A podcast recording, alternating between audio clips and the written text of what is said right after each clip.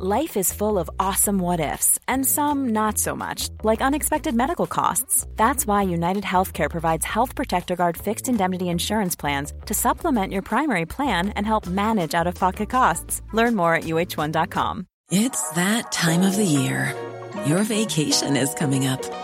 You can already hear the beach waves, feel the warm breeze, relax, and think about work. You really, really want it all to work out while you're away. Monday.com gives you and the team that peace of mind. When all work is on one platform and everyone's in sync, things just flow wherever you are. Tap the banner to go to Monday.com.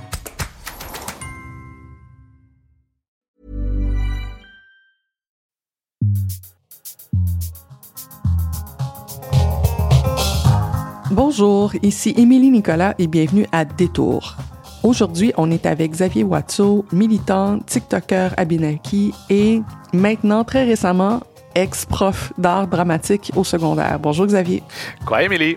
Ça va? Ça va très bien. Je suis content d'être là avec toi. Moi, moi aussi, je suis vraiment contente que tu sois là. Ensemble, on va parler d'abord de la participation des personnes autochtones dans les médias, surtout francophones. Est-ce que ça évolue, ça change? Et on parle du système d'éducation au Québec. C'est quoi la situation actuelle? On en profite quand même. On a un prof avec nous. oui. Bienvenue à Détour, un balado francophone où on décortique les nouvelles.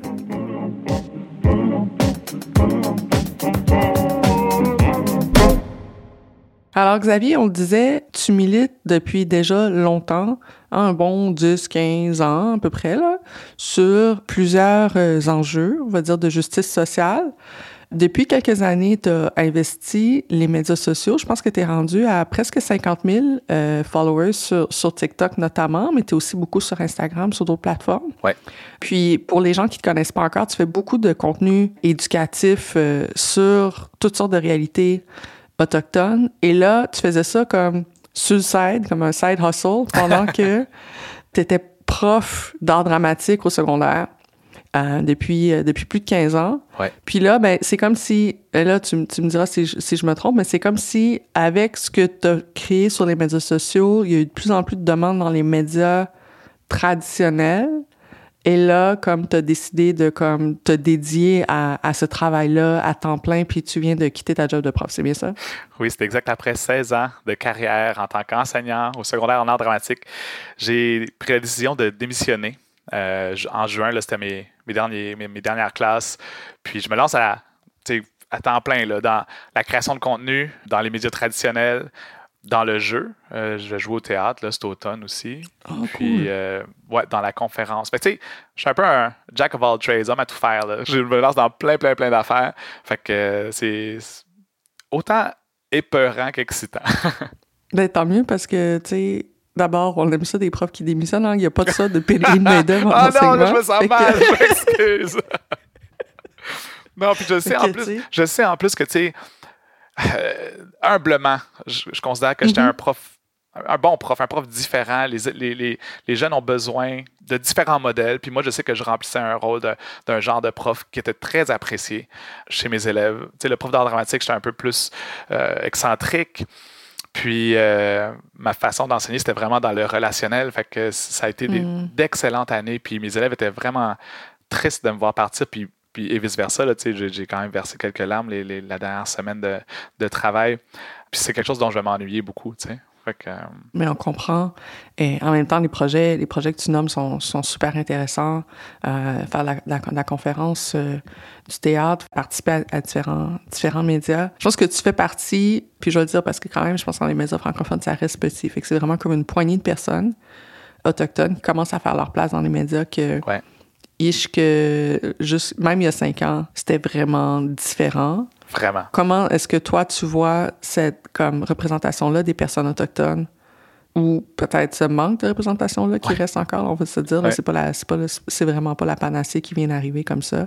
C'est quoi ton rapport à cette représentation-là qui commence à augmenter ton rôle là-dedans? Ben, da- dans, les, dans les dix dernières années, c'était toujours les mêmes, mettons, trois personnes. Tu avais Mélissa Molène-Dupuis, cofondatrice d'I Don't Ouais. Know More au Québec. Tu avais Isabelle Picard. Ouais. Euh, puis tu avais, mettons, Samia, tu sais, Ouais. euh, qui étaient toujours, toujours les mêmes. Juste pour que les gens comprennent, là, Mélissa n'est pas journaliste. euh, je veux dire, elle était, elle intervenait quand il y avait genre un enjeu autochtone. Les gens étaient comme autochtone, euh, un 800 autochtone, ils appelaient Mélissa, mais je veux dire, Mélissa travaillait pas à temps plein dans les médias. Maintenant, elle, elle anime euh, une émission sur Ici Première, Kwe Kwe. Samia, c'est un, artiste de hip-hop.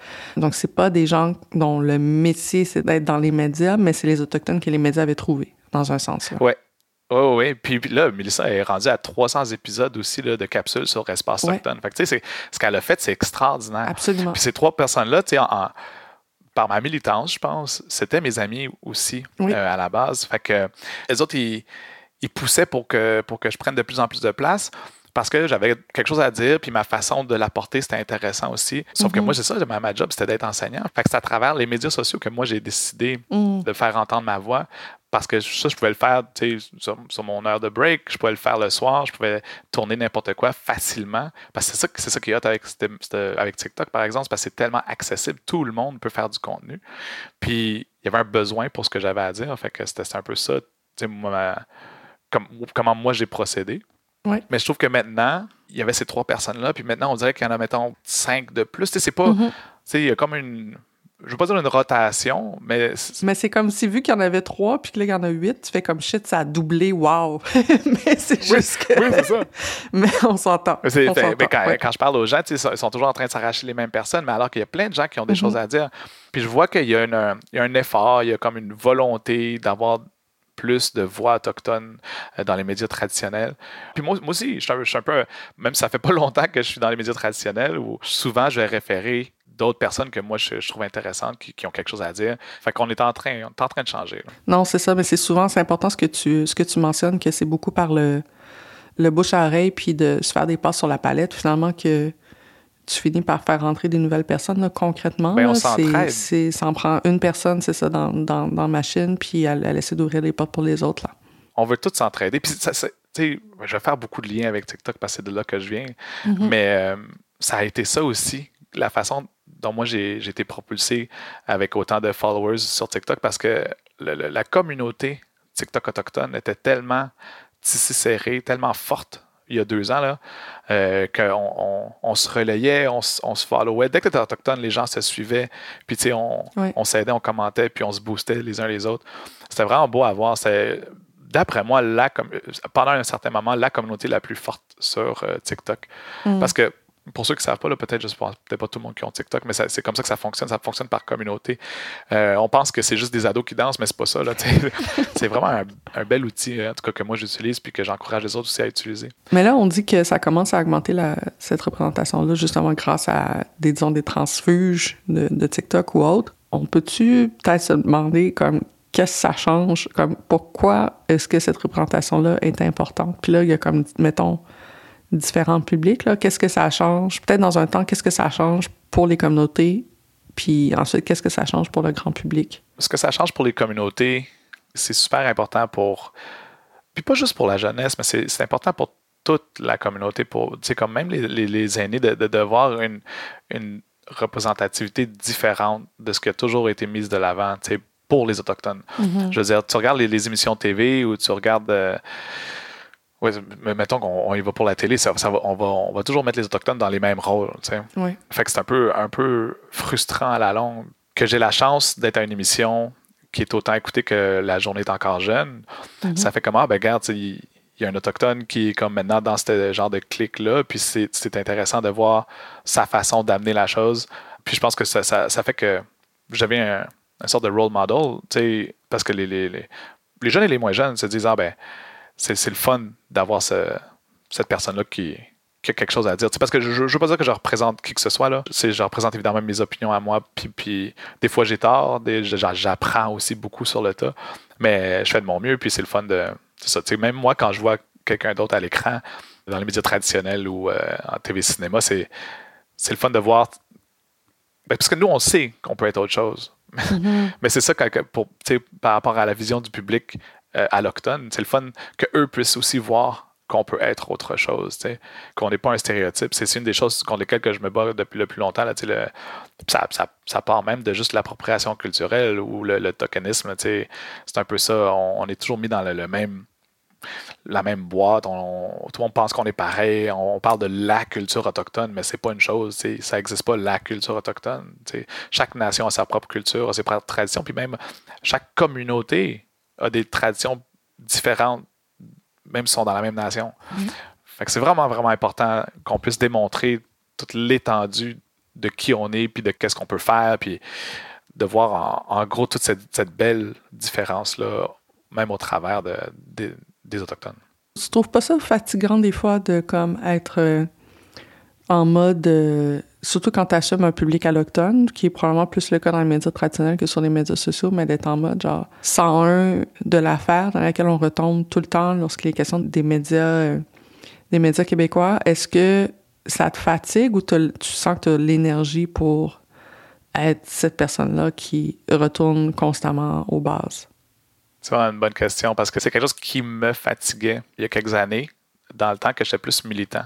Mm. Parce que j'étais comme, ça avance pas assez vite. J'étais toujours celui qui tirait le plus, on va être surpris, vers la gauche. Tu sais, comme j'essayais vraiment de faire avancer les choses parce que je trouvais qu'on avançait pas assez vite. Je trouvais qu'on était.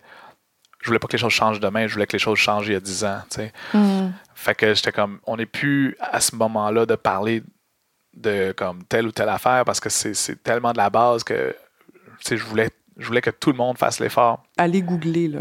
Oui, pour vrai. Puis j'encourage encore les gens à faire ça parce que c'est important de s'instruire par, soi-même. Mais des fois, tu rencontres du monde, puis tu fais comme, my God, ils, ont, ils, me parlent, puis ils utilisent le mot indien, puis c'est c'est pas le genre de personne qui va aller comme faire cette recherche-là par elle-même. Fait que mm-hmm. à travers mes TikTok, puis à travers mes, ma présence dans, dans certains médias, comme mettons à la radio, je, je, refais beaucoup de ce que tu viens de dire, c'est le, le, le, Autochtone 101, tu sais. Mm-hmm. Mais je le fais aussi avec un angle différent, avec ma couleur. Ma, je suis animateur aussi là, dans la vie. J'ai animé la foule de, de plein d'événements, de, de, plein de festivals, de plein de powwow. Euh, de... Fait que j'ai comme cette espèce de côté-là qui est un peu euh, qui va chercher le monde, puis les rendre à l'aise, leur donner envie les gens sont venus me voir puis m'ont dit c'est vraiment le fun t'écouter parce que je savais pas telle ou telle affaire puis ça me donne envie d'en apprendre plus. Mais c'est frustrant aussi parce que j'aurais aimé ça aussi qui, qui m'écoutent dans le temps que j'étais militant ou je mm. pense que c'est important qu'ils écoutent aussi les militants militantes c'est aussi valable. En tout cas, j'espère de pas, pas trop me dénaturer non plus. Je comprends. Je pense que c'est important ce que je fais. Je vois les bénéfices aussi, comme je vois le monde qui change. Parce qu'en bout de ligne, c'est c'est ça mon but, c'est ça ma mission. Les conférences que je fais, c'est toujours la même chose. En bout de ligne, c'est on est encore Autochtone 101. On espère que bientôt on pourra faire Autochtone 102. je comprends. Je comprends. Mais en même temps, c'est tant mieux si tu as encore l'énergie. Il faut trouver un sens aussi là-dedans. Je pense qu'on est plusieurs à être un peu stock là-dedans, chacun à notre manière, sur différents sujets où, les gens, on est en niveau 101. Mais je trouve ça inspirant de t'écouter et trouver comment tu trouves ton énergie là, là-dedans. Pour être franc, j'en avais pas de l'énergie quand j'étais mm-hmm. euh, militant, quand j'étais mm-hmm. associé avec mon syndicat, ou quand je travaillais fort dans mon syndicat, ou quand je travaillais fort dans un certain parti politique, je trouvais que c'était tellement, tellement drainant parce que je me battais contre mes propres personnes, les personnes que je considérais comme mes, mes alliés. pour moi, mon syndicat, c'est supposé être. Euh, c'est supposé être de gauche, puis c'est supposé comme aller de l'avant, puis se battre justement pour changer le monde de cette façon-là. Mais on mettait toujours des bâtons dans les roues. Mais une fois que j'allais dans les médias sociaux, dans les médias traditionnels, j'ai eu un, regain, puis j'ai retrouvé le plaisir comme hmm. de, de, militer de cette façon-là. J'ai retrouvé moi mon énergie à, à, faire la même chose, puis je pense que c'est aussi parce que vu que c'est pas des relations euh, personnelles que tu as avec les gens avec qui tu communiques, c'est moins lourd émotionnellement de faire le même travail d'éducation. Mais ça, c'est pour mon vécu, là. Mais je voulais te, demander peut-être en, ben, en fait, deux choses. La première, c'est avec le travail que justement là, en plus, c'est tant mieux si ça donne l'énergie d'aller faire de cette manière-là. Mais le travail que tu fais sur les médias sociaux, c'est beaucoup, ça aide, je pense, beaucoup de jeunes qui sont peut-être euh, en milieu urbain ou qui sont plus loin de leur communauté, puis qui, ça peut être, ce travail d'éducation-là aussi, c'est pas juste pour, je veux dire, la majorité, c'est aussi pour des personnes autochtones qui elles-mêmes sont en train de se réapproprier leur héritage culturel. Est-ce que tu vois ça comme une espèce de comme de passer au suivant parce que tu sais bon on l'a pas mentionné mais toi-même tu as grandi à Montréal donc est-ce que le travail de reconnexion que toi-même tu as fait tu as envie que comme d'autres personnes le fassent? Est-ce que ça aussi ça te donne de l'énergie? 100% comme tu l'as mentionné j'ai grandi à Montréal fait que c'est j'étais loin de ma culture, de mes traditions. Puis c'est dans ma mi-vingtaine, quand j'ai commencé à prendre des cours de langue à Benakis qui se donnaient à Montréal, j'ai décidé de faire ça avec ma mère puis mon frère, juste pour mm. le, le lol, pour, pour, le plaisir. Puis quand j'ai commencé à réapprendre ma langue, je me suis rendu compte, oh mon Dieu, j'ai un toute une partie de moi que je connais pas, qu'il faut que je découvre, qu'il faut que j'explore. Fait c'est à partir de là que j'ai commencé à vraiment euh, pousser un peu plus loin cette, cette recherche, cette, forme de reconnexion-là. Je l'ai comme transposé au travers mon compte TikTok, où est-ce que j'apprenais aux gens des, des, choses sur ma langue. Mais en même temps, ce que je faisais, c'est que je demandais comment est-ce que tu dis telle chose dans ta langue, par exemple. Dans ta langue, euh, en anglais, c'est your native language, là, fait que c'est un jeu de mots avec comme langue maternelle puis langue autochtone. Mm. Plein, plein, plein de commentaires, des jeunes et des moins jeunes qui me disaient ben merci, ça m'a permis d'aller chercher ma langue, ça m'a permis à moi aussi, tu sais, j'ai beaucoup de gens qui étaient comme moi aussi, je suis en reconnexion, j'entendrais apprendre ma langue, tu sais, il y a beaucoup, beaucoup de gens qui, ont, qui utilisent les médias sociaux de cette façon-là, puis je trouve ça le fun de, parce que ça nous, ça nous permet de reconnecter nous-mêmes mm-hmm. avec nous-mêmes, mm-hmm. mais ça, ça, nous permet de reconnecter aussi avec tous les autres sais, parce qu'en bout de ligne, je vais utiliser le mot réserve pour parler d'une communauté, mais le but d'une réserve, c'était de comme nous éloigner, de nous, de nous isoler, de nous garder dans cette espèce d'enclos-là. Puis qu'on perde cette, euh, espèce de, capacité d'échange, cette espèce de. Ce qu'on avait avant, là, on se promenait, on se parlait, on, on, avait beaucoup, beaucoup d'interactions entre nous autres. Puis justement, de, de, nous séparer ainsi, ça fait que comme ben là, on vit chacun nos affaires de notre côté. Puis grâce aux médias sociaux, on a, on a retrouvé une façon de reconnecter. On découvre qu'il y a plein, plein de gens qui ont vécu ou qui vivent les mêmes choses que nous en tant qu'Autochtones. Moi, j'ai découvert plein, plein d'Autochtones qui, qui sont en train de reconnecter, mais tu peux avoir des jeunes en communauté qui, peut-être c'est plus dur dans leur village, mais comme ils arrivent à se faire plein de, de, points d'ancrage, de points, découvrir plein de nouvelles, nouvelles personnes à travers ça. Fait que c'est un, c'est un outil, c'est un outil pour soi-même, mais c'est un outil aussi pour, euh, pour bâtir de quoi. J'utilise beaucoup le mot communauté, mais c'est vraiment ça qu'on fait. Oui, oui, oui. Peut-être une, dernière question en, terminant, parce que là, tu sais, comme bon, Twitter est en train de d'imploser. Euh, tu veux dire X. Oui, excuse-moi, X. Pardon, X. Euh, puis là, il y a il y a Thread qui commence sur Instagram, mais là même avec euh, Facebook et Instagram, Mark Zuckerberg c'est un personnage aussi, puis c'est comme si bon, nos vies sont contrôlées par des milliardaires essentiellement. Et je me demandais, c'était quoi ta réflexion par rapport à la souveraineté médiatique comme autochtone, parce qu'il y a des médias autochtones locaux et ou nationaux. Puis là, en ce moment, la conversation, c'est beaucoup euh, soit sur les médias sociaux, soit sur les médias québécois non autochtones. Mais est-ce que tu vois l'énergie pour qu'une nouvelle génération aussi investisse les médias autochtones même? Est-ce que pour toi, l'idée d'être en contrôle de ses propres médias, c'est une idée qui te parle ou qui anime ta réflexion aussi? On en a des compagnies autochtones justement qui sont dans, dans les médias. Tu en as plusieurs qui sont déjà là dans l'espace cinématographique et télévisuel puis après ça, tu as, APTN, qui est géré aussi là, par euh, une membre de ma communauté. Oui. Ouais, Monica Hill, qui est acquise de Danak. Fait que c'est ça, tu en as qui existent, mais c'est dur, tu sais, parce que le système dans lequel on est, est toujours obligé de jouer avec les règles mm-hmm. de ceux qui, qui octroient les subventions. Puis de, tu sais, je veux pas dire que c'est un beau rêve, mais je, je il faudrait qu'il y ait comme un, un milliardaire autochtone qui apparaisse de quelque part puis qui finance le tout, tu sais. Dans le sens où comme c'est un peu ça, tu sais, je, veux dire, sinon on est toujours à la, on est toujours à la merci des subventions du gouvernement mm. euh, canadien et québécois, on est toujours à, tu sais, à la merci aussi des, des diffuseurs, tu sais. Mm-hmm. Je pense que c'est un, un, un, bel objectif, tu sais, peut-être que dans les 10-15 prochaines années, il pourrait y avoir, tu sais, peut-être peut-être qu'on pourrait avoir un Twitch autochtone, ce serait extraordinaire, tu sais, why not? Euh, peut-être qu'on pourrait, tu sais, Twitch qui est comme une espèce de plateforme pour faire du live. Ouais. Fait que peut-être qu'on pourrait avoir une plateforme demain, mais l'affaire, c'est que où tu trouves l'argent pour faire ça. Euh. C'est ça. Fait calling all euh, milliardaires autochtones, sortez de, sortez de vous êtes, financer des trucs. hey, I'm Ryan Reynolds. Recently, I asked Mint Mobile's legal team if big wireless companies are allowed to raise prices due to inflation. They said yes. And then when I asked if raising prices technically violates those onerous two-year contracts, they said, what the f*** are you talking about, you insane Hollywood ass?" So to recap, we're cutting the price of Mint Unlimited from $30 a month to just $15 a month. Give it a try at mintmobile.com slash switch. $45 upfront for three months plus taxes and fees. Promo rate for new customers for limited time. Unlimited more than 40 gigabytes per month. Slows. Full terms at mintmobile.com. Xavier, à Détour, on aime toujours prendre un moment pour faire deux petites conversations sur quelque chose qui a attiré notre attention dans, dans l'actualité ces derniers temps. Donc, euh, qu'est-ce que toi, t'aimerais qu'on garde en tête cette semaine?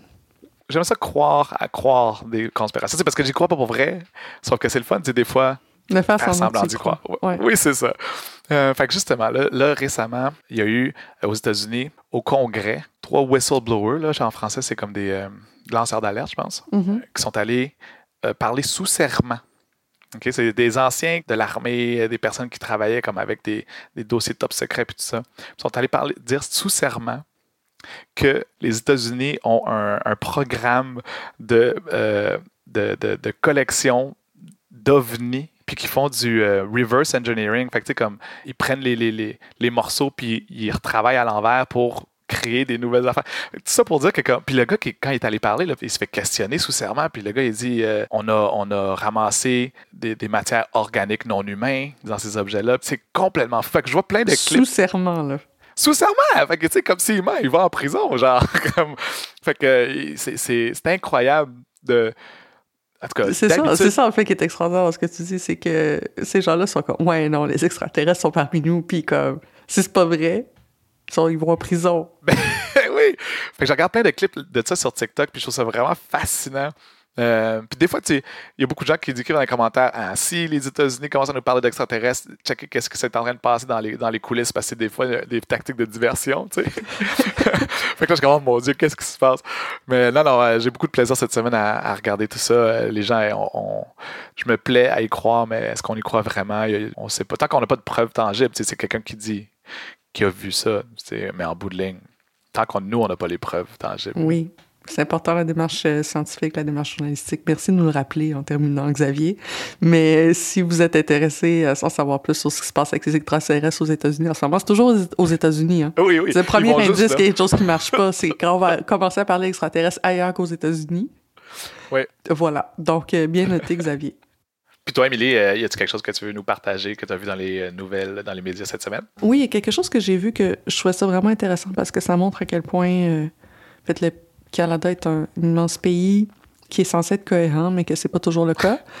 parce que il y a en fait un premier magasin de moches, de, donc de champignons magiques, principalement d'autres hallucinogènes, mais principalement de moches, qui a ouvert à Montréal et tout de suite, il y a eu une perquisition policière. Le SPVM est débarqué en disant ceci est illégal, euh, alors que c'est quelque chose qui est bon criminel, illégal partout au Canada, sauf que en Ontario et en Colombie-Britannique, tu peux trouver des boutiques comme ça et on, les laisse plus ou moins en paix. Et là, au Québec, on a décidé que c'était très grave. Et dans ce, dans ce flou-là, de ah, il y a des lois, des fois on les applique, des fois on ne les applique pas. En fait, ça montre à quel point c'est important d'avoir la réflexion enfin sur la décriminalisation des, drogues. Les, mentalités ont, tellement évolué. Je veux dire, la, morale, avec un immense guillemet, euh, public a tellement évolué rapidement sur ces questions-là. Puis les lois, les lois suivent pas. Puis, euh, puis pendant ce temps-là, ben, ça crée des deux poids, deux, mesures où euh, vous allez faire deux heures de train, vous arrivez à Ottawa, vous pouvez faire un truc, on va vous ramasser si vous le faites à Montréal. Alors que c'est le code criminel, c'est pas en canadien. Je trouvais ça assez intéressant, cette histoire-là de c'est Fun Guys que ça s'appelait, donc euh, ou que ça s'appelle encore, mais là, c'est à vos risques et périls. Mais tu sais, c'est, euh, je pense que ça, ça représente bien aussi ce que je pense un peu du Québec par rapport à tous ces, ces- ces sujets-là. On est toujours un peu en retard sur le reste du Canada. Et puis c'est important d'avoir cette discussion-là sur la décriminalisation de- des drogues parce que veut, veut pas, les gens, il y a des gens qui vont en utiliser. tu sais. Fait que non, je trouve ça vraiment, euh, vraiment intéressant. Merci, Émilie, bien noté. C'est comme un cul-de-sac au quotidien. Là. Le manque de ressources dans le milieu scolaire est criant et Myriam Boudreau-Pilon en sait quelque chose. Elle enseigne en quatrième année du primaire où elle constate au quotidien que la pénurie de personnel se fait sentir. Elle est aussi la mère de trois garçons qui ont des besoins particuliers. On manque d'outils, on manque de temps, on est essoufflé. Comme parent, moi, je me sens seule là-dedans, mais comme enseignante aussi, on se sent seule là-dedans, même si Des fois, on a des formations, mais c'est toujours du surplus de tâches, du surplus de tâches. Pour la Coalition des parents d'enfants à besoins particuliers du Québec, c'était une catastrophe annoncée. Selon la porte-parole, le gouvernement était au fait de la pénurie de personnel depuis des années, mais il a tardé à agir. L'école de l'Étincelle figure parmi les 1931 bâtiments scolaires vétustes du Québec, côté D ou E. Ces problèmes de fenêtres, de plomberie et d'infestation de souris font partie du quotidien du personnel. Moi, c'est arrivé cette année que j'avais trouvé un de mes élèves là, avec un sachet de poison ouvert dans les mains. Puis heureusement, il n'y a eu euh, rien de grave qui est arrivé. Là, Xavier, on avait envie de juste être super opportuniste en ce moment parce que tu es un enseignant qui vient de démissionner et on sait à quel point c'est extrêmement difficile pour les journalistes d'avoir accès directement aux enseignants, directement aux employés du système d'éducation et du système de santé par ailleurs, parce que euh, il y a toutes sortes de directives qui fait qu'on laisse pas les gens être des citoyens qui s'expriment librement. Oui, on peut se faire renvoyer si on parle dans les médias. Non, c'est ça. Et là, toi, tu t'es déjà renvoyé toi-même. Félicitations. Oui. Donc, je veux profiter de ta liberté de parole dans les médias. Ce qu'on voit, euh, ben d'abord, c'est que on va parler que les écoles s'écroulent. Et là, carrément, euh, il y a un plan québécois des infrastructures euh, qui a été déposé au printemps qui dit qu'il y a environ le deux tiers des écoles primaires et secondaires qui ont un indice d'état de D ou E, c'est-à-dire en mauvais ou très mauvais état. Euh, donc, carrément, là, on, est là, deux tiers des écoles en mauvais ou très mauvais état. Donc, il y, a, une question, il y a une question physique des bâtiments dans un premier temps, puis dans un deuxième temps, la question de la pénurie des enseignants qui revient euh, à chaque année et que j'ai l'impression qu'on qu'on baisse la barre à chaque rentrée scolaire, c'est incroyable parce que c'est soit ça, soit la chaise vide. Et là, dans tout ça, c'est quoi l'écart entre euh, comme ça que tu lis dans le journal, comme moi je lis dans le journal, puis dans le fond, ton expérience comme prof, là, c'est, ça ressemble à quoi sur le terrain? Ben, juste, juste dire que il y a des chances que je, je, retourne enseigner dans le sens où comme j'ai pas lancé la serviette là, c'était très difficile, mais j'ai quitté pour essayer quelque chose d'autre. Mais tu sais, c'est euh, la réalité est, est pas facile euh, à vivre. Tu l'as dit toi-même, les, les, écoles tombent en morceaux, euh, la qualité de l'air, il n'y a pas une classe qui n'a pas comme des tuiles brisées ou des chaises brisées ou comme des choses qui fonctionnent pas. Là, je parle de l'école publique, là, c'est là où j'enseignais. mais tu sais, ça, c'est le, c'est le contenant. Tu sais. Le contenu, mm -hmm. le, au pire, le contenant, on, on, peut vivre avec, mais on a un problème de sous-financement tu sais, de, de, de, personnel. On n'a pas, le, on n'a pas le, le, assez de gens pour aider les jeunes. Ils ferment des classes d'adaptation scolaire parce que c'est des petits groupes, mettons, de 12 élèves, parce que chaque élève a besoin d'un suivi puis d'un soutien particulier. Mais ils ferment ces groupes-là parce que ça coûte plus cher avoir un prof pour 12 élèves alors que tu peux avoir un prof pour 36 élèves dans une classe régulière. Fait que dans le fond, ces élèves-là qui sont comme en adaptation scolaire sont, sont envoyés dans des groupes réguliers. Mm -hmm. Ils perdent cette espèce de soutien-là, ce suivi-là, parce qu'il y, y, a trop d'élèves. Moi, j'ai remarqué que c'est zéro sur les jeunes. Les jeunes, les jeunes, c'est des jeunes, puis les jeunes n'ont pas changé entre aujourd'hui et les jeunes de 1990. Tu sais, des fois, tu vas entendre des, des, des, gens dire Ah, mais la jeunesse n'est plus comme avant. C'est pas vrai. Un jeune, c'est un jeune. C'est comme. Pour moi, il n'y a, a, a, pas cette différence-là. C'est vraiment plus dans la façon de leur enseigner. Fait que tu te retrouves à avoir moi, j'avais des classes de 36, des fois 37 euh, élèves avec. Des, des, gens de quel âge? Euh, sur la 1 à 5. Fait que j'avais de 12 à 18 ans. Okay. Puis, euh, c'est des méga classes, qui fait qu'au lieu d'enseigner, tu gères. Fait que la, la majorité mm. de ton temps est passé à gérer ta classe. Puis, au lieu de pouvoir, comme, t'occuper de ceux qui en ont besoin ou d'aider, de t'occuper de ceux qui ont qui vont vraiment bien, mais qui ont besoin d'aller plus loin, parce que sinon ils stagnent, puis ils finissent par s'emmerder, puis tu sais. Mm -hmm tu peux aider personne parce que tu dois juste éteindre des feux, tu dois toujours juste gérer. Fait c'est, j'ai, j'ai, c'est, c'est elle là la, la, la différence et la difficulté. Fait que beaucoup, beaucoup de choses euh, que je trouvais difficiles du côté comme technique de la job. Mm-hmm. Mais enseigner, c'était la plus belle job au monde. Pour vrai, j'aimais vraiment, vraiment ça. Parce que là, on te l'a pas dit d'avance, là, mais en fait, euh, vu que tu as toujours la passion pour l'enseignement, toujours la passion pour l'éducation, ouais ce qu'on voulait faire, c'est t'annoncer que tu es rendu ministre de l'Éducation demain, parce qu'on sait en plus que tu aimes ça la politique. Mais mettons, tu es ministre ah, oui, de l'Éducation. Oui. Tu fais quoi? première chose que je fais, c'est que j'arrête de subventionner les écoles privées. Carrément. Hein? Ah oui, ah oui, parce que parce que c'est une forme de ségrégation. Euh, comme... Ça, là, je pense qu'il faut vraiment prendre le temps d'expliquer parce que, encore une fois, à l'extérieur du Québec, c'est pas ça. Moi, ça crée un clash. Quand j'habitais en Ontario, que j'expliquais, moi-même, j'étais allée à l'école privée, puis là, les gens étaient comme, ah, t'es milliardaire. Puis, en fait, mais c'est parce que c'est ça, tandis qu'au Québec, c'est subventionné. Donc, il y a une partie de la classe moyenne qui envoie ses enfants à l'école privée. Ce qui fait que quand tu es au secondaire, en guillemets, régulier, tu as une concentration beaucoup plus élevée de jeunes en difficulté scolaire que dans les écoles publiques dans les autres provinces canadiennes. Et ce que ça donne, c'est un système non pas à deux vitesses, mais carrément à trois vitesses. Là? Ça fait des années que les gens essaient d'avoir des conversations là-dessus.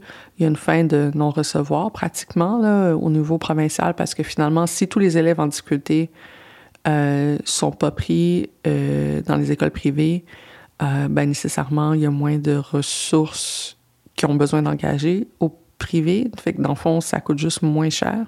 Les parents payent une partie, mais en plus, il y a juste moins de ressources au privé dans un sens, fait qu'il n'y a pas d'élèves en difficulté. Donc, c'est juste moins cher d'avoir ce système-là, même si les conséquences sociales sont ce qu'elles sont.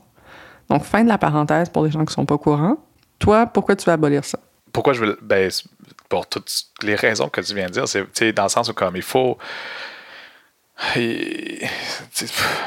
abolir les écoles privées, je pense pas que c'est faisable. Euh, mais mais il faut essayer de comme répartir le monde. Même, dans les, même dans mon école publique à moi, il y avait tellement de programmes différents. Mm-hmm. qu'on me traite aussi d'hypocrite. Moi aussi, je suis allé au privé.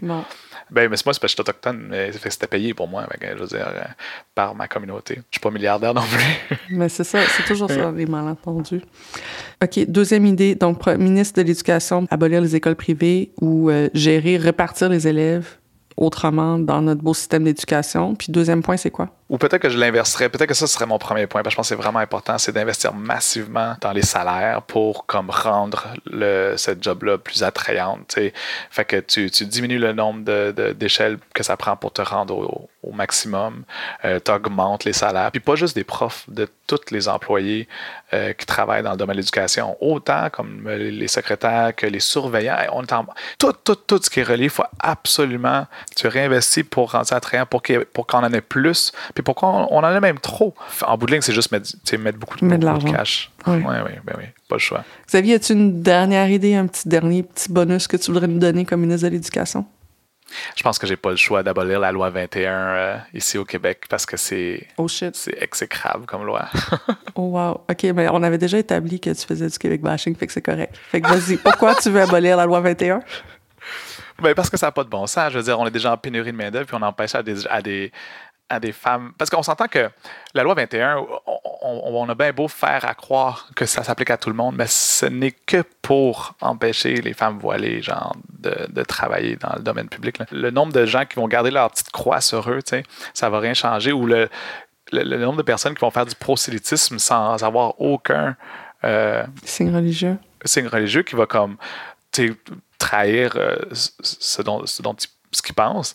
Mais alors que tu vas avoir, mettons, une femme voilée qui, qui, va, qui va se faire refuser une job d'enseignante juste parce qu'elle porte le voile, je trouve ça aberrant.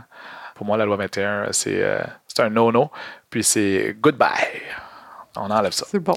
Moi, je te laisse, je te laisse là-dedans. c'est pas vrai. c'est pas... pas vrai. Je suis tout à fait, je suis tout à fait d'accord.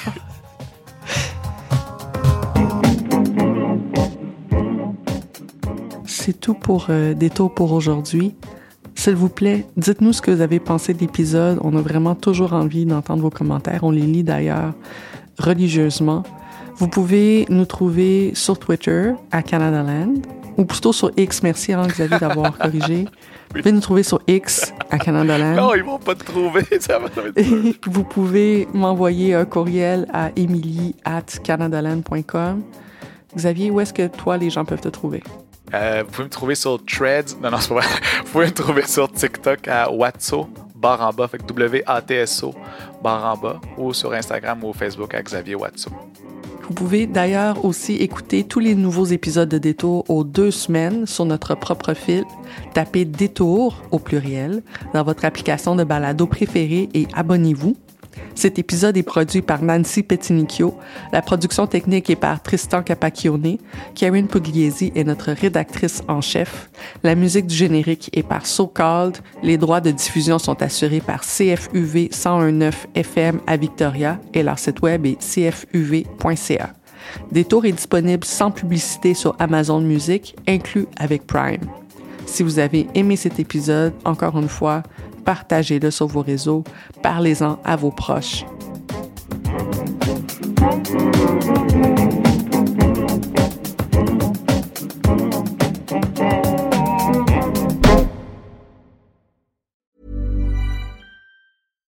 Hi, I'm Daniel, founder of Pretty Litter. Cats and cat owners deserve better than any old-fashioned litter. That's why I teamed up with scientists and veterinarians to create Pretty Litter. Its innovative crystal formula has superior odor control and weighs up to 80% less than clay litter.